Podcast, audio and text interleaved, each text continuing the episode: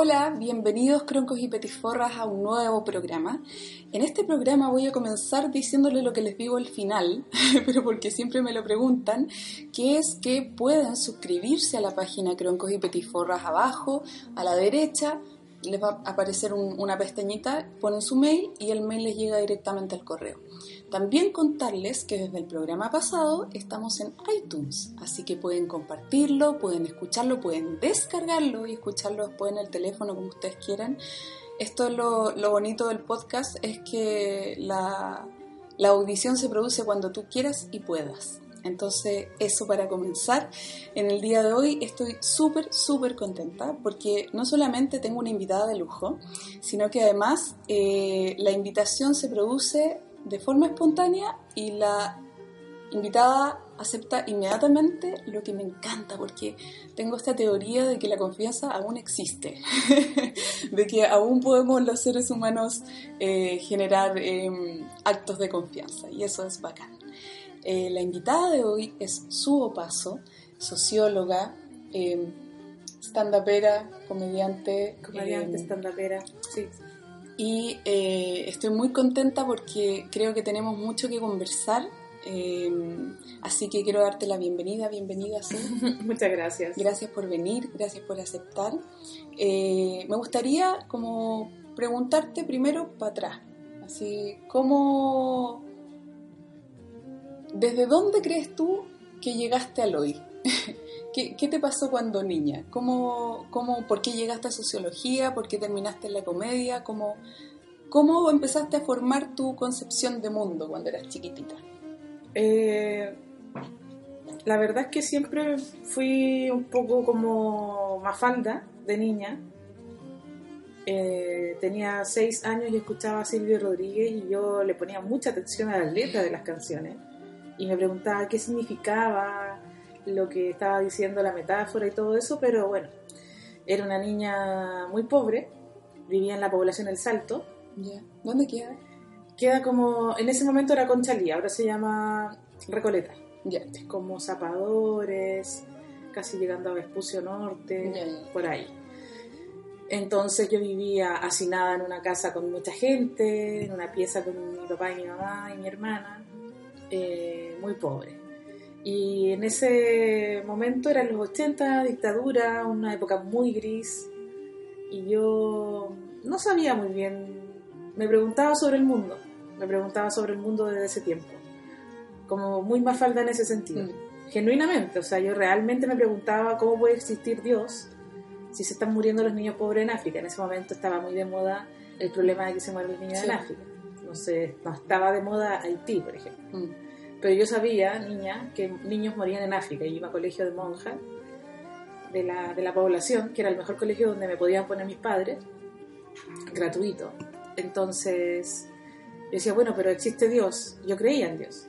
Y yo decía, bueno, existe Dios y Dios puede todo y los niños mueren. Y está Pinochet.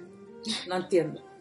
Y me hacía esas preguntas y le hacía esas preguntas a mi mamá yo creo que después, entonces, muchos años después, cuando decidí estudiar sociología, en mi familia lo consideraron lógico. Porque era una persona crítica que se preguntaba sobre el mundo. ¿Y qué te decían tus papás cuando les preguntabas? Mi mamá decía que tampoco lo entendía. Y mi padre no era una persona conversadora, entonces no, no teníamos mayor diálogo. Con mi mamá, y, eh, ella también estaba de acuerdo en que esas preguntas no tenían respuesta. Mm aunque yo venía de una familia muy católica. Católica la chilena, eso sí. O sea, muy pechoña, muy conservadora, con siempre había un crucifijo en cada habitación y todo, pero nunca iban a misa. Eh, como católica tipo demócrata cristiana igual. O sea, un catolicismo muy... Muy de los 80. Muy de los 80, una familia muy conservadora dispuesta a hacer un golpe militar o lo que fuera necesario por bueno, los fines que Dios tenía en la tierra. Muy extraño. Entonces ahí yo tenía debates con mi abuelo sobre estas cosas siempre, de muy chica. Y yo creo que eso me marcó siempre. O sea, nunca he podido pasar como por la vida un poco como livianamente. Mm. Soy de esa gente que está escuchando un reggaetón, igual estoy escuchando la letra. Aunque esté bailando, así como, igual estoy pensando, mira lo que estoy viendo. Entonces, cuando decidí estudiar sociología fue porque yo tenía una un, no, no tuve, no fui a buenos colegios porque era una niña pobre, estudié en puros liceos de número, entonces sentía que quería aprender, quería leer mucho, quería leer filosofía, quería entender el mundo, la historia y, y tomé esa decisión que fue muy coherente con lo que a mí me gustaba, de hecho yo lo pasé muy bien estudiando, mm. yo era de esas personas que iba a clases siempre, porque lo pasaba tanto. Primera fila. Primera fila, creo que nunca me perdí ni una clase. Igual estudié mucho más tarde. Yo junté plata mucho tiempo. Yo entré, a la universidad a los 24 años. Porque como era una niña pobre, trabajaba en un supermercado o en un call center, cosas así. Y no tenía como para estudiar. Entonces cuando logré juntar las lucas para poder estudiar, eh, tenía que aprovechar ese, ese momento. Mm. ¿Y pero tenías, siempre tuviste claro tu norte? Como yo estoy trabajando, pero porque quiero estudiar y voy a estudiar. Yo al principio trabajaba para el día a día, para sobrevivir, para, para el día a día. Y en algún momento me, me, di cuenta que estaba en un supermercado en el que está ahí en, en el que está Lo que cerraba en ese momento a las 12 de la noche. Yo tenía que quedarme hasta más allá de las 12 de la noche para ahí hasta que se fuera la última persona. Y en algún momento me doy cuenta que en realidad voy a estar así para siempre, si no hago algo. Mm. Y me puse, me puse como meta poder estudiar. Y en ese minuto, gracias a, mi, a la pobreza y el dolor que se, que se siente ser pobre, porque ser pobre es algo que se sufre. Mm. Hay hambre, hay frío, hay carencias básicas. Entonces, ahí yo sentía que tenía que estudiar y pensaba que iba a estudiar Derecho y que iba a tener mucha plata, como en venganza. en venganza por todos mis padecimientos de ese Y de hecho fue así, yo junté la plata y fue difícil, fueron años y después cuando ya era el momento de estudiar, llego a la universidad, eh, elegí el ARCIS porque soy una persona de izquierda y en ese tiempo el ARCIS estaba bien, bien sólida, no como, como fue después. Eh, y llego y voy directo a la persona de derecho que me iba a informar de que se llevó los planes de estudio y todo. Y firme aquí, firme aquí, y le digo, sí, esperamos un momento. Y me voy donde la niña de sociología a preguntarle, así como, no, si en realidad voy a preguntar algo nomás. Y me fui donde la niña de, sociología, que era lo que yo en realidad quería estudiar. Y, y me escribí. Oh. Y tomé un giro radical en mi vida, porque quizás, mira, imagínate ahora yo estaría en una corte vestida de ejecutiva y mira dónde estoy. Estudié Yo me acuerdo que como ahí por los años 90 cayó a mis manos el libro de Tomás Mulián, sí, La actual anatomía de un mito, que era un bestseller de la sociología en ese tiempo. Y yo también era adolescente y lo leí y dije, yo quiero... ¿Qué es este gallo? ¿Qué hace? Es sociólogo. Ah, yo quiero ser socióloga, entonces. Y después, bueno, finalmente lo hice. Mm. Así que toda la culpa la tiene Tomás Julián. Oh. Viejo pascuero Qué bacán. Me acuerdo el consumo me consume también. Me quedé como, ¿qué, ¿qué onda? El consumo me consume es un es como si fuera un extracto del Chile actual. El Chile actual es como un estudio un poco más, un ensayo diría yo, es un ensayo mucho más acabado, complejo, eh, contundente, y de ese sacaron un libro de bolsillo que que es pero el mismo tema, el tema mm. de una sociedad de consumo, que te define por lo que tú consumes. No solamente me marcó mucho y creo que eso está vigente todavía, que esta es una sociedad donde lo que tú consumes es lo que tú eres, es tu identidad. Mm. Pero no se refiere solamente a que tú vayas al mall a comprar con crédito muchas cosas que no tienen sentido, autos o perfumes. Significa bueno, a lo mejor consumes música, música clásica, música muy selecta, muy alternativa, o vas a ver obras de teatro muy pro que nadie más conoce, muy under, bueno, esa es tu identidad. Tú eres esa persona que va a esas cosas diferentes y te crees muy distinta porque tú consumes ese tipo de mm. obras de teatro, pero igual las estás consumiendo y eso es lo que te identifica. Entonces somos lo que hacemos, pero lo que hacemos en el consumo, mm. lo que comemos, lo que escuchamos, los libros que leemos, la ropa que usamos. Eso es lo que somos en esta sociedad. Mm. Y por eso estamos súper preocupados siempre de, de lo que mostramos. Claro.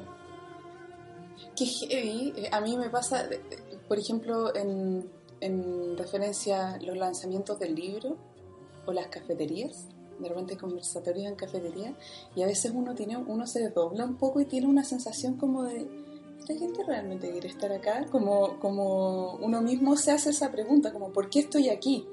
O, voy a, no sé, un concierto y es como todo el mundo está como en una onda muy desbordada, así como muy mm, elitista, me ha pasado en el Nescafé, ponte tú. Y yo digo, puta, ¿para qué vine? ¿Por qué, estoy siendo parte de este...? Estoy, eh, soy un cliché, ¿cachai? Me he sentido parte de un cliché. ¿Es heavy eso? Sí. Como tú eh, dices, tiene que ver con, con, claro, con una sociedad de consumo, pero además como de una industria cultural. Que a través de la, de la cultura genera identidad. Lo que es loco porque la cultura es identidad, pero no desde un menú, no desde alguien que te lo claro, que te conduce. Hay, no sé, personas que se quieren identificar con ese intelectualoide hipster que toma café en un Starbucks. Claro. Y que ahí va a leer. Claro. Para ser exhibido. Es como mm. una vitrina donde yo me muestro con un Mac leyendo ciertos autores. Y hay otros que dicen, no, es que ir al Starbucks es una ordinaria, es porque es el peor café del mundo. Claro. Y vamos a ir a este otro café pero finalmente lo que estás haciendo es decir, yo no soy esa persona que va ahí, yo mm. soy esta otra. Y mm. siempre estamos mostrando quiénes somos a través de eso que estamos consumiendo. Mm. Fue bonito para mí ver ese análisis de Mulián en esos años porque en ese tiempo yo también, como persona de izquierda, chica, jovencita y adolescente, pensaba que yo quería ser diferente, rebelde y no quería ser una consumista, por ejemplo, tenía esa idea. Y él decía, no, es que da lo mismo si me gasto todo mi sueldo en libros. Mm. Estoy consumiendo libros. Claro. Libros que probablemente no voy a alcanzar a leer todos, pero me identifico con ese consumo. O sea, no creas que porque tú consumes algo muy de élite. Vas a ser una persona que no está en el consumo. Está en el menú igual, claro, son distintos. Y el mercado te va a dar lo tuyo. Claro. Oh, es, es, tan tétrico. sí, es como ver la Matrix. Asomarse así, oh Dios mío, estoy en la Matrix. y después quieres retroceder, pero ya no puedes. No, pues, ya sabes. No, pues sí, está ahí, está ahí cierto. Oye, Su, y, mm, y en lo emocional, que, que claro, tú dices, y logré, entré a, sociología, ¿sentiste como, bacán, esto es lo mío? ¿O siempre he tenido la sensación de estar medio perdida? ¿Cómo, cómo fue tu proceso universitario? siempre he estado perdida. O sea, de hecho, mi show de stand-up, el primer show que, que, yo tengo sola, se llama Rara. Porque rara es una manera en como me han llamado siempre, desde lo más de ser rara por lesbiana, por torta, o ser rara porque soy distinta y extraña, pero igual rara es es una forma igual despectiva de decir que eres especial y diferente. O sea, no eres especial, eres rara. Es crítica igual, pero una crítica en una connotación negativa. Y yo, claro, cuando entro a la universidad era mucho mayor. Yo tenía 24 años y mis compañeros tenían 18, 19 y 20. Entonces para mí, yo trabajaba desde los 17 años, porque me tuve que ir de mi casa a los 17 años, porque esa es la realidad más o menos frecuente de las lesbianas de los años 90, que nos echaban de las casas, teníamos problemas para vivir en nuestras familias porque es algo muy tabú en ese momento y trabajaba desde siempre, entonces tenía una vida muy diferente. Entonces sí, era, era mayor, había leído mucho más, porque igual, aunque no estudiaba, yo leía, estaba informada, tenía que salir a trabajar después de la clase, mm. que mis compañeros se quedaban compartiendo, qué sé yo. Y era distinta en ese sentido. Siempre lo fui. Sentía que ese era mi lugar en cuanto a los pensadores que yo estaba estudiando. Mm. Yo me volaba escuchando a mis profesores explicándome sobre Foucault, sobre Nietzsche, sobre no sé, las teorías sobre lo social, lo económico, sobre la historia, esa cuestión a mí era como, eh, esto es lo que yo quiero saber. Mm. Era como querer absorber todo ese conocimiento como una esponja. Y en ese sentido lo pasaba chancho, mm. pero a nivel social igual me sentía distinta. El ARCIS, por muy progre que haya sido en su momento, como proyecto educativo, igual era el machito de izquierda, o sea, no había ninguna socióloga que te enseñara, el género no era importante, el feminismo, ser una lesbiana igual era algo muy extraño en ese contexto del de, hombre de izquierda. Mm. Ya el hombre nuevo, que a esta altura es algo tan antiguo y rancio. Pues. Eh, entonces igual era diferente. pero sin embargo siempre fui diferente, entonces eso no era algo extraño para mí. Mm. Y estaba como acomodada en, en, esa, en ese placer que para mí tenía conocer toda esa, todas esas materias que yo no que yo más o menos había oído y me interesaban, pero no, ahora tenía un profesor que me explicaba tres horas sobre Foucault, yo quería escuchar y estaba feliz ahí, no me iba a salir de esa clase, Estaba feliz en ese sentido, muy contenta, muy creo que fue mi mejor momento. ¿qué, es lo que igual yo en algún momento pensé en estudiar sociología, a lo que me dijeron, ¿cómo se te ocurre? Te vas a morir de hambre, como todas las carreras. Mejor estudia música. no, no, fue un acto de rebeldía. Eh, no, todo era para morirse de hambre, ¿cachai? Todo. Entonces, em, pero, pero en el fondo me decían, ¿pero en qué, en qué trabajan los sociólogos? Y me acuerdo que mi papá me dijo, averíguame un sociólogo que esté trabajando, trabajando como sociólogo. Y yo, en ese momento tampoco conocía tanta gente y averigüé y todo, y efectivamente los sociólogos que encontré no estaban trabajando como sociólogos, a lo que mi papá me hizo una, una gran tapa. Y cómo en, en, el, en el, momento de egresar veía ahí tu, tu camino ¿Tú dijiste voy a trabajar como socióloga o lo viste como una herramienta o, o tenías claro, no, yo voy para allá o voy a cambiar esto? O, ¿Cómo fue eso? Es algo muy paradójico para mis amigas de ese momento, pero yo nunca tuve intenciones de ser socióloga. Porque el quehacer del sociólogo es una lata, una lata muy grande. Y yo me he dedicado por mucho tiempo a temas vinculados con eso, como son las encuestas, los focus group, eh, todo ese tipo de trabajo de análisis de estadísticas. Mm. Pero no me parece un trabajo eh, apasionante para nada. Entonces, y, yo además ya era pobre, de siempre fui pobre, no era como, ahora que eres socióloga vas a ser pobre. No, en realidad yo era pobre desde que nací, entonces la pobreza no me asustaba mucho. Mm. Y tener que trabajar en cualquier cosa era lo que yo hacía siempre. Entonces, no era eso como mi temor, sino que era como me van a dar trabajo a mí. Yo no soy una persona que tenga influencias, mm. amigos, acomodado y el currículum oculto que, que tanto se necesita para una carrera como esa. Yo era la mejor de mi clase, tenía las mejores notas, tuve que estudiar con becas siempre porque no tenía plata. Así que si pagué el primer año, el segundo, tercer y cuarto año lo pagué y el quinto con becas de trabajo y becas de excelencia académica y no, no, tenía no tenía proyectado en mi mente voy a ser eh, una socióloga de la CEPAL y voy a viajar por el mundo. no, no, era mi, no era mi horizonte y no era realista tampoco pensándolo de una persona sin mayores, sin contactos, no sé, ese tipo de cosas. Eh, siendo la mejor de mi clase y todo, eh, tengo compañeras que les lleva como el forro y tienen súper buenos trabajos como sociólogas pero eso porque ocurre porque no, no, no, solamente se necesita tener buenas notas, también se necesita tener amigos, tener redes, tener institutos, muchas mm. cosas que se deben hacer para poder acomodarse y escalar en una carrera como esa. Y a mí no me interesó nunca hacer eso, porque en general las cosas que he hecho para sobrevivir, yo las separo de la, de la política. Lo que yo hago como a nivel político, lo dejo aparte de, de cómo me gano el pan en el día a día. Porque si no, yo creo que tú no puedes pensar muy bien. Mm. He trabajado un montón en la católica, por ejemplo. Y es una, una cosa que he hecho de manera operativa. Mm. Bueno, tengo que sacar este estudio, tengo que hacer esta encuesta, tengo que hacer este, eh, organizar como coordinadora tanto de encuestadores, tengo que entregar este informe. Mm. Pero yo sé que ese estudio se está haciendo con una mirada teórica que no es la mía. Claro y en una institución que no está con un propósito que sea cercano al mío. Entonces para mí es un trabajo casi administrativo. Entonces no me llama mayormente la atención eso. Me, me, llamaba la atención estudiar la sociología, estudiar el mundo en que vivo, entender en qué mundo estoy viviendo, cómo pasaron las cosas para que llegáramos acá y para dónde vamos a ir ahora, cuáles son nuestras posibilidades. Pero no el ejercicio, porque el ejercicio de la sociología en realidad es un ejercicio súper tecnocrático de, de seguir eh, como proyectos que están financiados por alguna entidad y que te va a marcar, como casi en todos los proyectos científicos o lo que sea, cuál es si la Coca-Cola me va a pagar el estudio del azúcar, ten claro que mis resultados van a ser que el azúcar es súper sano para la gente. Claro.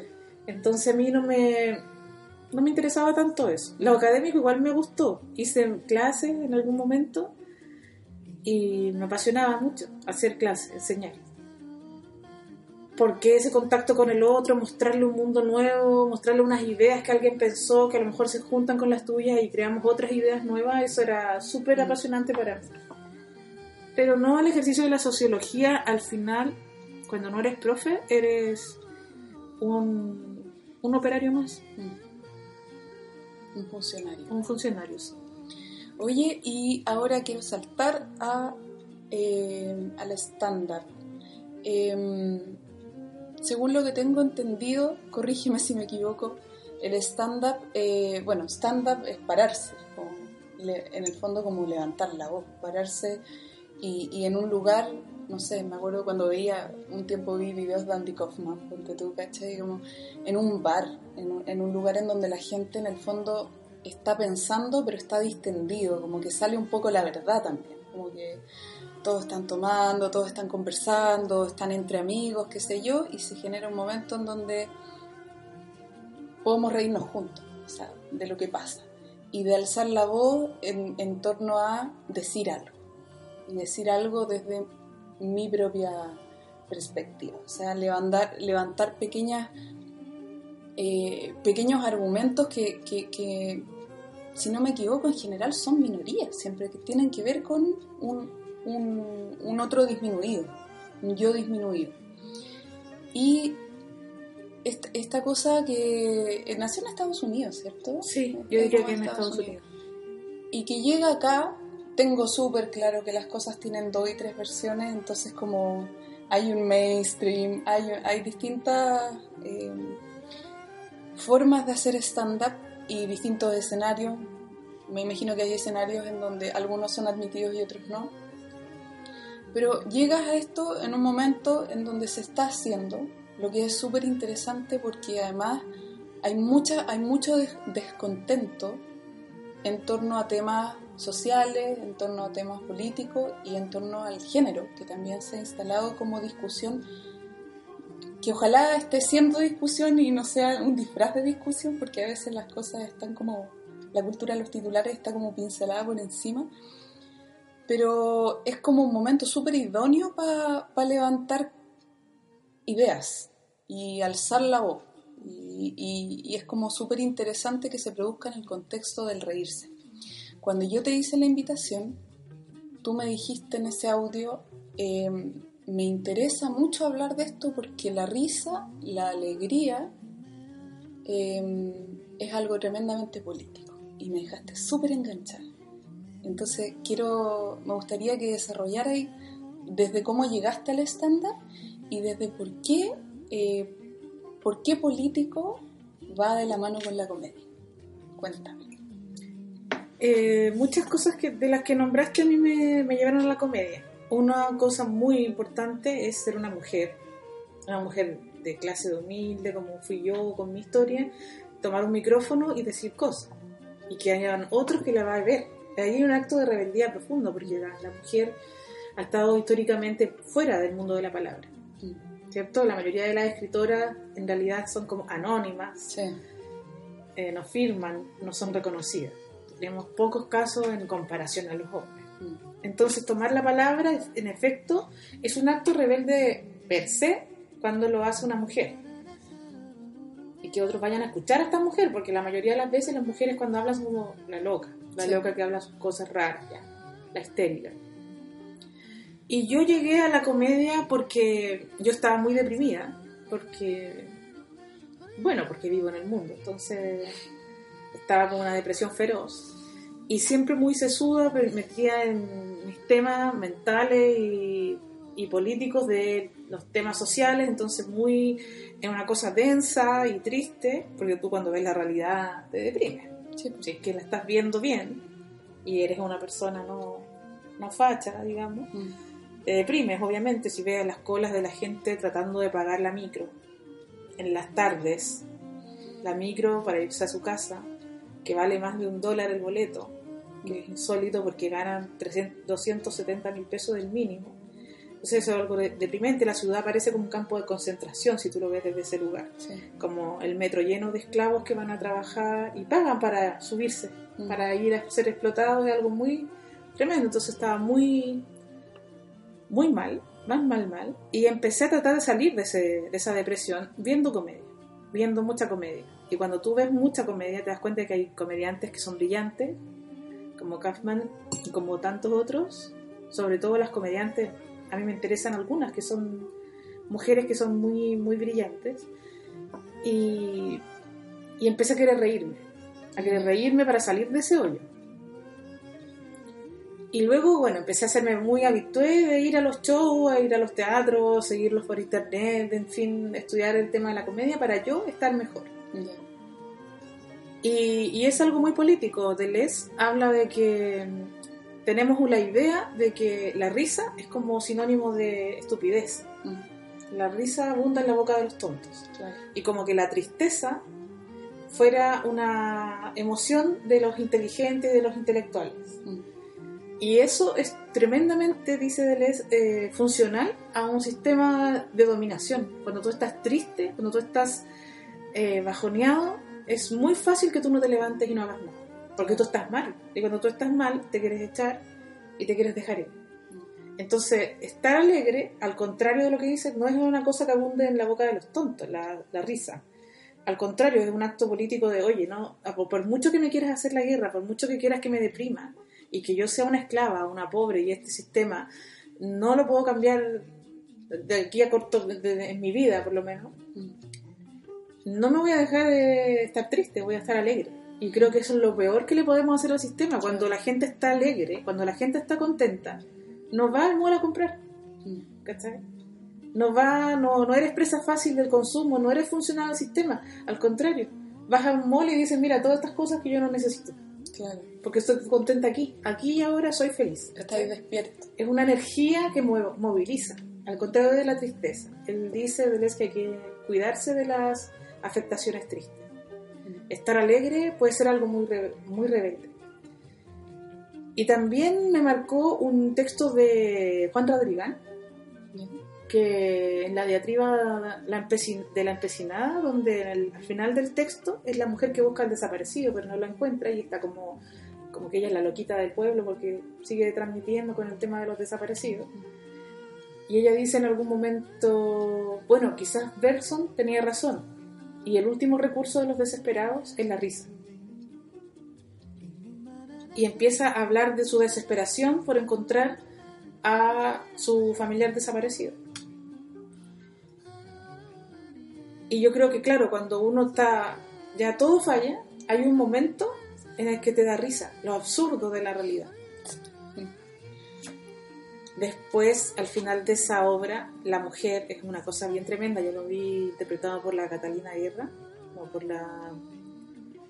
No me acuerdo cómo se llama la actriz, pero una, la que hizo la nana, ¿cómo se llama? Catalina Saavedra. Saavedra, ella.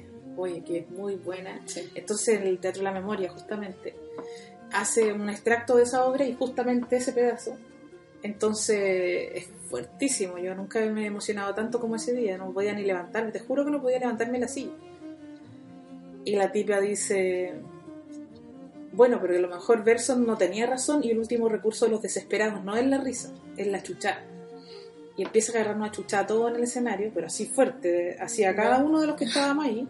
Y el texto dice como se separaron todos los bolsas de caca y se fueron a buscar al desaparecido porque lo que tienen, lo tienen que traer como sea no vengan aquí a ver un show, se creen intelectuales porque pagan una entrada y vienen al teatro, separaron todos los bolsas de raja y van a buscar al desaparecido y traerlo como sea. Porque la alegría se desapareció de este país. Y a mí no me importa cómo me la traigan, pero la van a ir a buscar ahora. Pero eso lo dice de una forma con rabia, con toda la rabia de tu vida. Y todos quedamos así, como en realidad tiene toda la razón. y es impactante y eso me marcó mucho. Y y yo empecé a admirar a muchos comediantes porque tenía que reírme un poco. Mm. Y tenía que mm, pasarla bien. Mm. Como acto de curativo para mí mismo. Y después empecé a dar cuenta y empecé a tomar eso como una forma de vida, ¿cachai? Como a reírme de, lo absurdo, de lo absurdo de la realidad de mi propia, de mí, de las tonteras que yo misma hago. ¿Y ahí empezaste a escribir o todavía no? Y escribía cosas muy dramáticas y cosas muy sociológicas que nadie le interesaba leer, obviamente. cosas muy profundas que nadie entendía y que nadie le importaba. Entonces empecé a tratar de ser más graciosa y de reírme más de mí misma y reírme más de, con la vida y, empecé con el estándar, estándar, a mirar, a buscar, a ir a ver y qué sé yo. En algún momento dije, ya, voy a, una chica feminista estaba haciendo un taller de estándar y dije, ya lo voy a tomar. He tomado muchos talleres de escritura, escribo cosas muy densas, muy así como Pizarnik, ya basta, ¿cachai? muy suicida y era como, basta de todo, de todo esto porque quiero, dije, por último voy a ir al taller a aprender a escribir algo más gracioso, más liviano, más mm. divertido. Y el taller eran tres días y el tercer día terminaba con una presentación en un bar. Yo no tenía ni pensado que me iba a subir ese día porque me aterraba la idea de de hacerlo mal, no sé, de hacer el ridículo, una cosa así. Y lo hice. Y fue muy bueno. Fue muy bueno, se rió mucho la gente, yo me sentí bien y dije, esto puede resultar. Puede resultar hacer esto porque tampoco me interesa hablar puras tonteras, me interesa hablar cosas interesantes, claro. Políticas, sobre mi vida y sobre lo que yo quiero hablar, eh, pero que sea gracioso. Mm. Que mucha gente en un bar se, se ría, que me entienda y que le parezca gracioso es bien ambicioso es súper ambicioso, sí. Y empezó a resultar, yo me presentaba mucho con grupos feministas, entonces yo decía, no, esto está resultando muy bien, pero es porque estoy entre gente feminista, entonces sabía que hablamos el mismo idioma, tenemos más o menos las mismas ideas y la pasamos bien, ya. Y en algún minuto dije, voy a tomármelo más en serio y voy a presentarme en estos bares de viejos borrachos, guatones, machistas y a ver qué pasa con mi humor. ¿Cómo se lo van a tomar ellos? Porque estoy en un lugar protegido, estoy en un lugar lleno de gente que es como yo, lesbianas, feministas, pobres, de izquierda, que obviamente entienden si les hablo de CISEC o si les hablo de teorías de género, se ríen porque entienden. Y me empecé a meter en los bares de borrachines. ¿Y? ¿Cómo Fue impactante. Fue impactante porque no es bueno que alguien pele a sus coleguitas, pero la verdad es que me fui a presentar a un open mic, a un bar de comedia muy clásico que, está en el centro de la ciudad, donde se hace mucha comedia, a un open mic donde muchos comediantes van a probar material. Entonces me subo y ya ese día, cuando fui, habían como ocho comediantes y todos hablaban de contra los negros, contra los migrantes, contra los peruanos, contra las mujeres, contra los gays, contra los pobres, o sea, se reían de eso. Se reían del migrante, del peruano, del negro. Y pasaban uno tras otro, uno tras otro, y todos más o menos hacían lo mismo. Yo no me reía nada. Porque, no porque no me guste que hablen de eso, o sea, no me gusta que hablen de eso. Me, molesta que sean tan fachos, que sean tan racistas, que sean tan clasistas, eso me molesta, pero además no me da risa. No me da risa no porque yo quiera que no me dé risa, sino que en realidad lo encuentro súper fome. En tanto, todos hacen lo mismo, todos están hablando de fascismo y todo. Dije, voy a presentarme yo acá y va a ser tremendo. Porque soy básicamente lo que llaman una feminazi, no sé, en, ese mundo como tan machista, tan patriarcal, fuerte. De hecho, tenía una amiga en ese momento que era migrante y tenía que salir a fumar porque se sentía atacada por cada chiste que contaban los tipos. La violencia. Entonces ahí tú te das cuenta que el humor no son bromas. O sea, es como, no, gorda, no, si era broma. No, es que la broma es una realidad. Mm. Estás riéndote de un gordo. Mm. Es real. Después, que tú lo hagas con comicidad, lo puedes hacer con comicidad.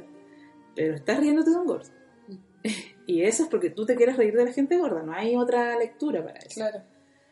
Hay mucha gente que dice, no, pues son bromas, no te lo tomes en serio. ¿Cómo no, te voy ¿Cómo no me voy a tomar en serio que me estás diciendo que todos los negros tienen el pene grande y que, y que y lo que los negros traen el pene grande y el pene grande y el pene... Ya basta de decirme que todos los negros tienen el pene grande. Ya fue suficiente con un chiste, no fue tan gracioso, no sigas en eso. Claro.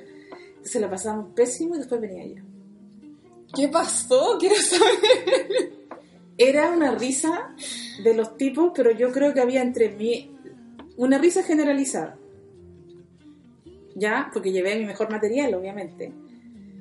Y creo que lo que pasa con los tipos que ven eso es hombres asustados que no pueden creer lo que están viendo. No pueden creer que una feminista sea graciosa, porque ellos piensan que las feministas somos bigotonas, eh, enojonas y que odiamos a los hombres.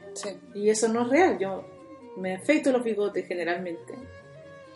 Eh, y creen que no podemos hacer reír porque no nos dan risa y que somos serias, pero no es que seamos serias, que nos no nos da risa lo que ellos hacen, pero igual nos dan risa otras cosas. Justamente nos gusta reírnos de ellos y de cosas que hacen ellos. Entonces fue muy gracioso, muy quedaron todos, pero sí, comediantes que llevaban años de experiencia. Llegó el indio ese día Justo no me había a mí, vio a mi compañera que había ido conmigo, que también hizo un stand-up bien feminista. Llegó el indio de Dinamita Show. No, sí, gente muy antigua y todos como, ¿qué es esto? La nueva generación. Mm. Quedaron para adentro, igual se rieron mucho. Muchas cosas no entendían y quedaron sorprendidos y ahí nos quisieron conocer y y saber de dónde habíamos salido. Nosotros siempre hemos existido. Lo que pasa es que no venimos de estas cosas. Estamos en una cueva. Estamos en una cueva feminista, donde estamos nosotras, donde nos entendemos, en nuestro planeta de Lesbos, donde solamente hay feministas. Claro. Y lo, claro, pero para mí igual hay algo político en salir de ese lugar, de seguro, traer un discurso políticamente potente, bien rebelde, y llevarlo a los bares donde nadie tiene pensado que va a escuchar eso. Es un suicidio. Sí un posible suicidio. Es un posible suicidio. Es como ser una dinamita. Estar ahí y hacer estallar una bomba. Mm. Y ahí pasan muchas cosas. En general, a mí nunca me ha pasado que, excepto tal vez en un show de Rufinelli, que como ella es como bien patriarcal, su público también es patriarcal y me gritaron unas cosas de vuelta, como sobre el aborto. Pero en general la gente queda para adentro. A veces se ríen de miedo. Claro, los empelotan igual también. Sí, porque uno empieza a hablar de ser lesbiana, cosas de sexo, pero no del sexo heterosexual, sino que de otro sexo. Entonces ellos no pueden entender que las mujeres se masturben, que las mujeres no necesiten a los hombres, con cosas que no les caben en su cerebro. Y mucha gente se ríe de nerviosa. Muchas mujeres nunca habían pensado eso y te acercan a decir, oye, ¿dónde te puedo volver a ver? O te empiezan a googlear los temas que escucharon. Es súper interesante eso. Y sobre todo la gente más joven eh, se muere de risa porque en realidad hay muy poquita comedia feminista realmente. Mm, pues. Y de las feministas creo que habemos, me atrevería a decir que habemos tres lesbianas en Chile que hacemos stand. Y de las otras tres, porque somos tres, pero hay dos que están fuera de Santiago y no están muy en el circuito de stand-up porque están fuera de Santiago y hacen otras cosas y a veces hacen stand entonces igual es difícil, imagínate con la cantidad de gente gay que hay en Chile y en el mundo, o la cantidad de tortas que hay, y nadie se para en el escenario a hablar de las cosas que le pasan a un gay o a una lesbiana. Mm. Entonces es muy fuerte porque todos quedan como, yo quiero ir a ver más eso, porque esa, eso me pasó a mí, mm. y hay una identificación. No siempre es por la identificación, también hay gente que realmente quiere escuchar tu mundo y tu mundo no es el de ellos y quieren conocer porque nunca se le había ocurrido meterse en la cabeza de esta persona. Mm. Porque yo creo que cuando uno hace stand-up, igual uno abre, abre su mundo interior y lo ofrece. Mm. Es una exposición fuerte. Y, y ya, te subes a este escenario, eh, te va bien, eh, provocas una reacción. ¿Y qué pasa contigo ahí? Eh, porque igual tú habláis, o sea, yo lo veo desde afuera como una realización como socióloga, porque tú hablas muy como socióloga. Sí. Y, finalmente elaboraste tu propio discurso, que es como lo que a lo que uno aspira es, tener tu propia batalla y poder darla no encerrada en tu pieza o en tu cuaderno, sino que poder darla, ¿cachai? Entonces, en ese momento, eh, ¿te sentiste bien? Ya. Acá me quedo o, o te cagaste de susto? No, yo me cago de susto antes. Antes de hacer, antes de subirme a un escenario que no conozco, yo me... Mm. Eso es lo que más he tenido que aprender a manejar. Mi miedo de, de, esa exposición, que puede ser fracaso, porque cuando tuve un comediante que no, que no le va bien, cuando a mí misma no me ha ido bien, es bien fuerte para el público y para uno. Sí, pues. Es como ver sufrir a alguien en un escenario. Exacto. Bien heavy. Es bien fuerte. Y es lo que no queremos que pase. Eso pasa y voy con ese miedo de esa posibilidad. Afortunadamente no me pasa mucho porque tengo un material bastante sólido, pero siempre hay días en que todo sale mal. Esa a veces hay días más bajos, hay días que, que no, no todo sale muy bien. Está ese temor y también está, pero ya lo tenía pensado de antes, y es yo quiero decirle todas estas cosas, pero ya no quiero decírselas solo a mis amigas que me entienden. Quiero ir a contarles de esto que yo pienso, de mi mundo, de mis ideas, de las cosas. Quiero ir a decírselo a, gente que nunca las ha pensado. Y ese ejercicio me parece de, una democratización de, un saber que se sale de las aulas, se sale de, ese, de esa forma anquilosada y aburrida en que se dicen las cosas a veces. A mí me apasiona leer filosofía y me entretengo. Pero la, mayoría de la gente va a un bar a tomarse una cerveza, a comerse una chorrillana y va a escuchar hablar de Sisek y se va a reír. Yo se lo voy a explicar y se lo voy a explicar de una manera en que se mueran de la risa. Entonces, a, mí me pasa que para mí es satisfactorio el ir a tirar la bomba. Y yo soy esa dinamita mm. que está ahí. Porque hablo mayormente de mi experiencia. Soy como ese dispositivo, yo misma porque encuentro que igual es súper fácil y súper fácil reírse de otro. empezar a reírme de los hombres. La gente suele pensar que si yo soy feminista me voy a reír de los hombres, que es lo que uno ve en la tele o uno ve en Viña del Mar. Yo no hago eso, yo de hombres no hablo casi nada. Porque no me gusta hablar de cosas que no sé. si te digo ese chiste, pero en realidad no es que no sepa, es que no me interesa. Mm. Porque me interesa hablar de mujeres y hablarle a las mujeres, porque creo que hay muy poca gente que habla de mujeres. Mm y sobre todo de otras mujeres, no las rubias, flacas que están en la televisión, de las otras mujeres, como yo, como otras. Mm. De eso nadie quiere hablar. Entonces, para mí es como lo hice. Estoy hablando las cosas que siempre he hablado, toda la vida, mm. pero ahora lo estoy haciendo de otra manera. De una manera en que la gente quiere ir a verlo. Y le pusiste rara. Y le puse rara al show. Y le puse rara justamente estaba en un trabajo de mierda que tuve que conseguir en verano porque no tenía pega y tuve que meterme en un trabajo asqueroso en una empresa y una compañera de trabajo muy facha, rubia y facha horrible, me dice, Su, tú eres rara. En el almuerzo, ella se fue, yo estaba comiendo en, en una mesa sola, sola porque me importa un... Mira, cuando una lesbiana te dice que le importa un pico es porque de verdad le importa un pico. le importa un pico, resto yo estaba comiendo en mi mesa, muy tranquila, y ella llega a sentarse, me hace dos o tres preguntas y me dice, Su, tú eres rara. Y a mí me abrió un mundo, en ese momento me dieron ganas de responderle muchas cosas, como, y tú eres una normalita, no sé. ¿Qué más ofensivo que ser normal? No sé. Claro. Pero no le dije nada porque era mi contexto de trabajo y me fui pensando cuántas veces me han dicho que soy rara. Soy muy rara en realidad. En el mundo feminista, en el mundo de la izquierda, entre todo, en, el mundo en general donde me muevo, soy muy rara. Mm y es algo que se le dice a las, a las tortas. Mm. A las lesbianas se les dice que son raritas, raro, el raro, la rara. Entonces tiene mucho sentido para mí. Porque yo creo que este es el mundo de los raros ahora. Ya, ya los que no son raros, ya pasó ese tiempo. ya, ya fue. Claro, Eso fue en los años 70, ya, ya no estamos en ese mundo. Ahora estamos en otro mundo. Estamos en una ola feminista, una cuarta ola. Estamos viviendo en el mundo donde los que no tenían voz, ahora sumamos un micrófono y decimos cosas, las decimos por Twitter, las decimos por Facebook, subes un podcast. Ya no necesitas que una radio te contrate. Claro. Tú lo haces solo. Claro. Entonces los raros estamos ahora por todas partes y somos altos, somos muchos más. Es que eso, claro, eso, es lo positivo, porque como somos altos se puede generar, somos visibles entre nosotros, que eso ya es importante. Pero tú lo que estás haciendo es mostrarlo en el mainstream, o sea, te vas al bar en donde va el, el guatón parrillero. No, y el, el Bombo Fica. El indio de el indio, Dinamita el, Show. Indio, o sea, Bombo Fica y Edo Claro, como que, oh, wow.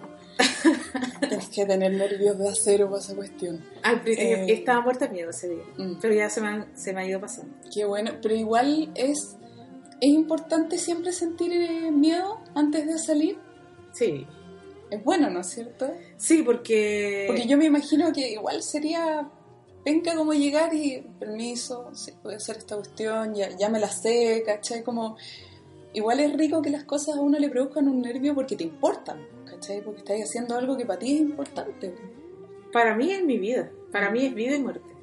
En cuanto reírse, es una cuestión de vida o muerte. Si uno no es feliz, si uno no tiene momentos de escape, mm. eh, ¿para qué estamos aquí? Mm.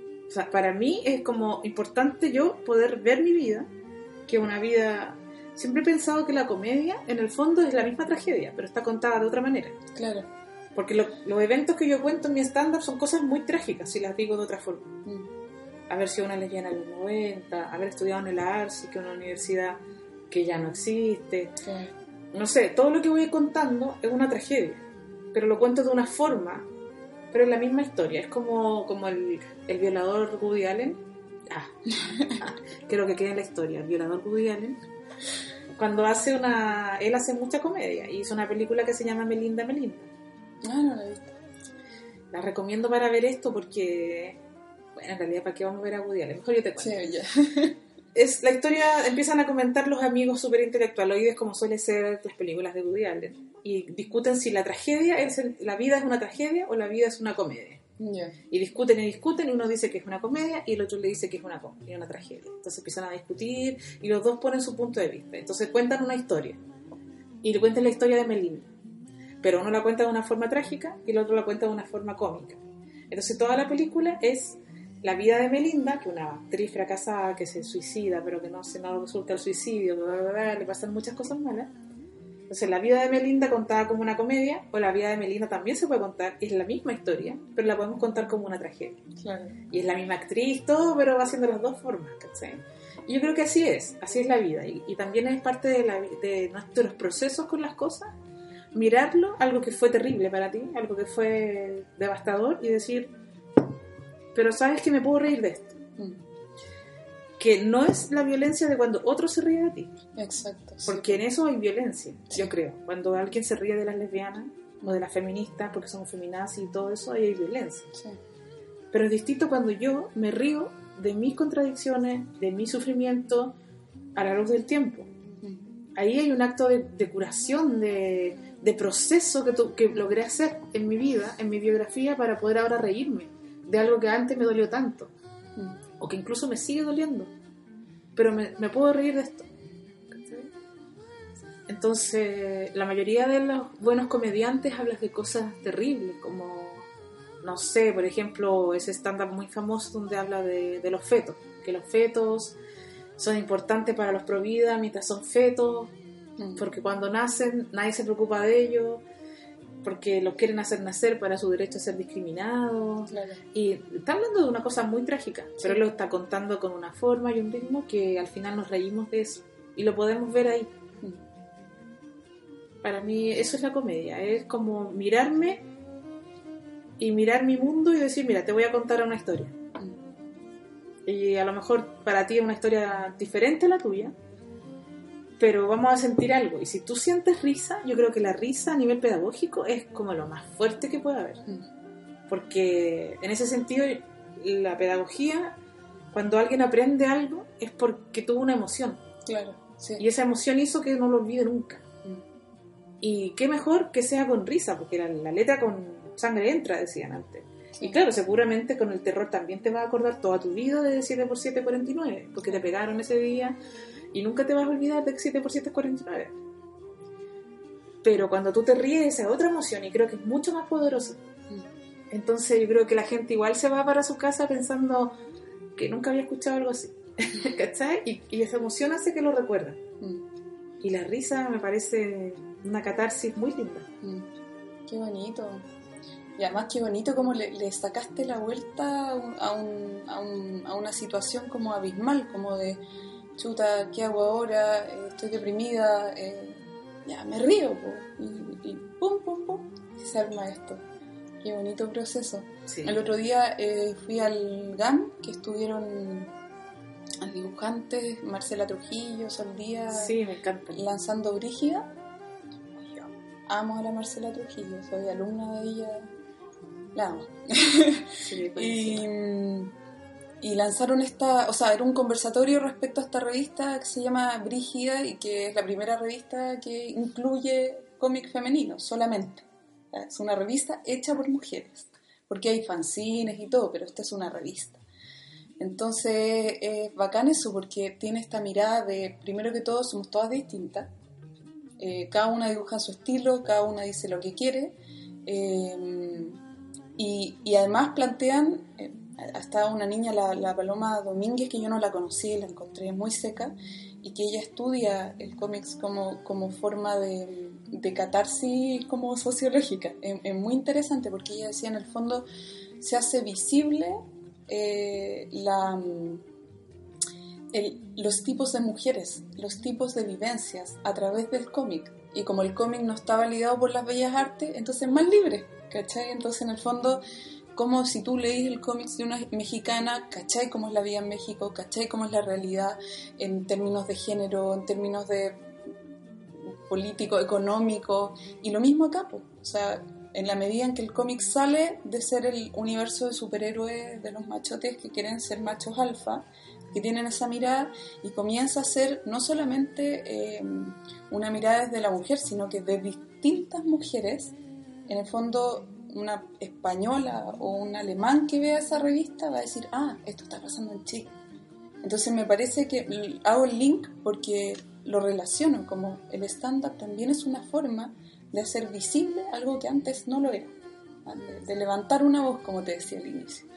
Entonces lo encuentro súper bonito porque en el fondo no están solamente los machos que no entienden eh, que, no entienden lo que está pasando con el feminismo, que no conocen lesbianas, sino que también, o que no las quieren conocer, no las hacen visibles, y que ahora está tan cagado porque si estás en el bar tienes que escucharla, o te puedes parar y te puedes ir, pero ya, ya, ya la viste, está, o sea, ya no es invisible sino que además está la gente que no sabe porque no le tocó saber y que esa es la gente que quiere despertar. Entonces es súper bonito, un proceso de, de hacer eh, de hacer idiosincrasia.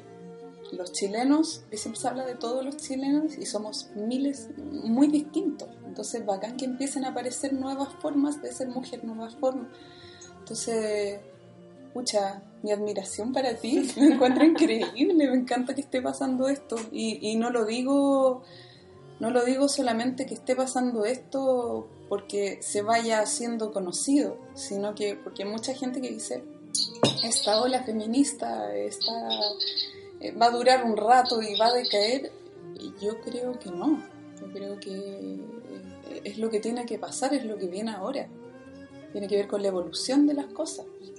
Imagínate que cuando las sufragistas se tiraban a los caballos para lograr el voto de la mujer hace 80 años atrás, alguien hubiera dicho, estas locas feministas moda. están de moda. Mm. Claro, es como...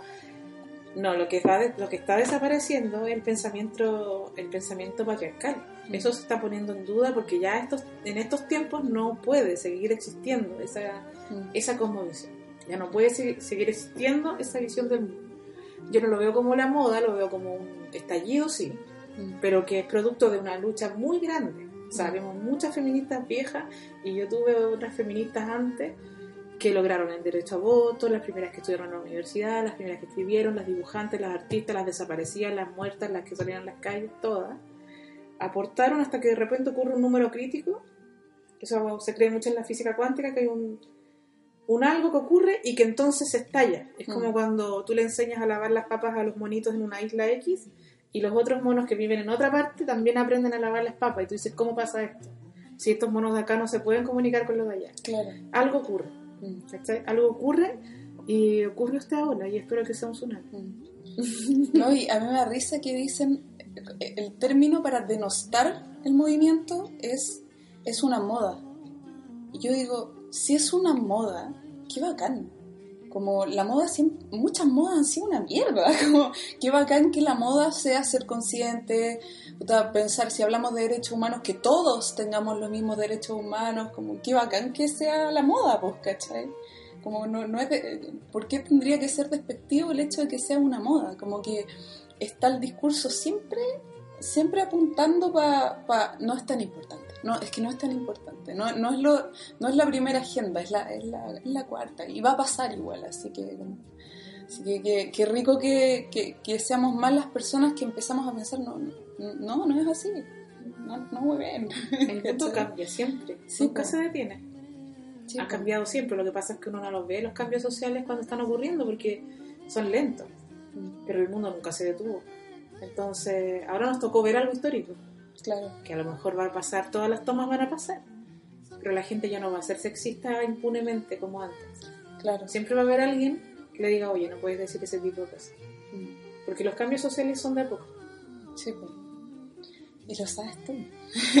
Soy socióloga. Del arte, así que obviamente mi opinión es muy importante. Claro. Oye, Su, em, ¿y, cuánto llevas haciendo stand-up? Llevo un año. Un año. Lo que es poquísimo para ser una stand-upera. La mayoría de las stand-up hace, no sé, 10 años. Que se puede decir que tienen una carrera. Yo estoy recién partiendo en esto, pero me ha ido muy bien. Qué rico. ¿Y seguís en esto? Sigo haciendo. De hecho, había dicho, eh, voy a parar un poco porque igual es agotador en la exposición. Y ocurrió esto de la ola feminista, entonces dije, no voy a hacer más show, eh, yo sola, que igual implica mucho desgaste. Voy a hacer show con otras compañeras, pero no sola, y poquitos, porque necesito descansar ahora en invierno. Y ocurrió la ola y resulta que todos los días voy a las tomas. Todos los días me invitan, y eso es lo bonito, que me invitan niñas feministas que quieren escuchar el show, que son las estudiantes que nunca pagan por ir a un show y que no van a ir a gastar tres lucas a un bar porque se toman la cerveza en la universidad. Mm. Y he ido casi todos los días a acompañarlas con, con un stand-up con mucho contenido feminista mm. Y con risa, porque igual necesitan ellas compañía, porque están en tomas o en paro y están hace muchos días, hace frío. Y cuesta mantener un movimiento con fuerza después de dos o tres semanas. Mm. Entonces estaba ahí.